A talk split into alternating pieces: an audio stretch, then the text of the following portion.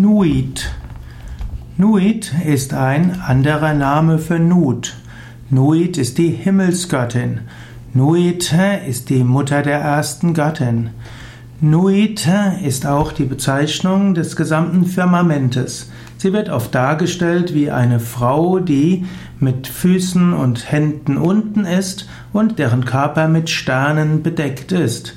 Nuit symbolisiert damit die, das gesamte Firmament über dir. Du kannst dir das mal vorstellen, wenn du nachts in den Sternenhimmel schaust, kannst du dir vorstellen, der gesamte Sternenhimmel ist wie der Körper der Frau und damit der Shakti, der göttlichen Mutter.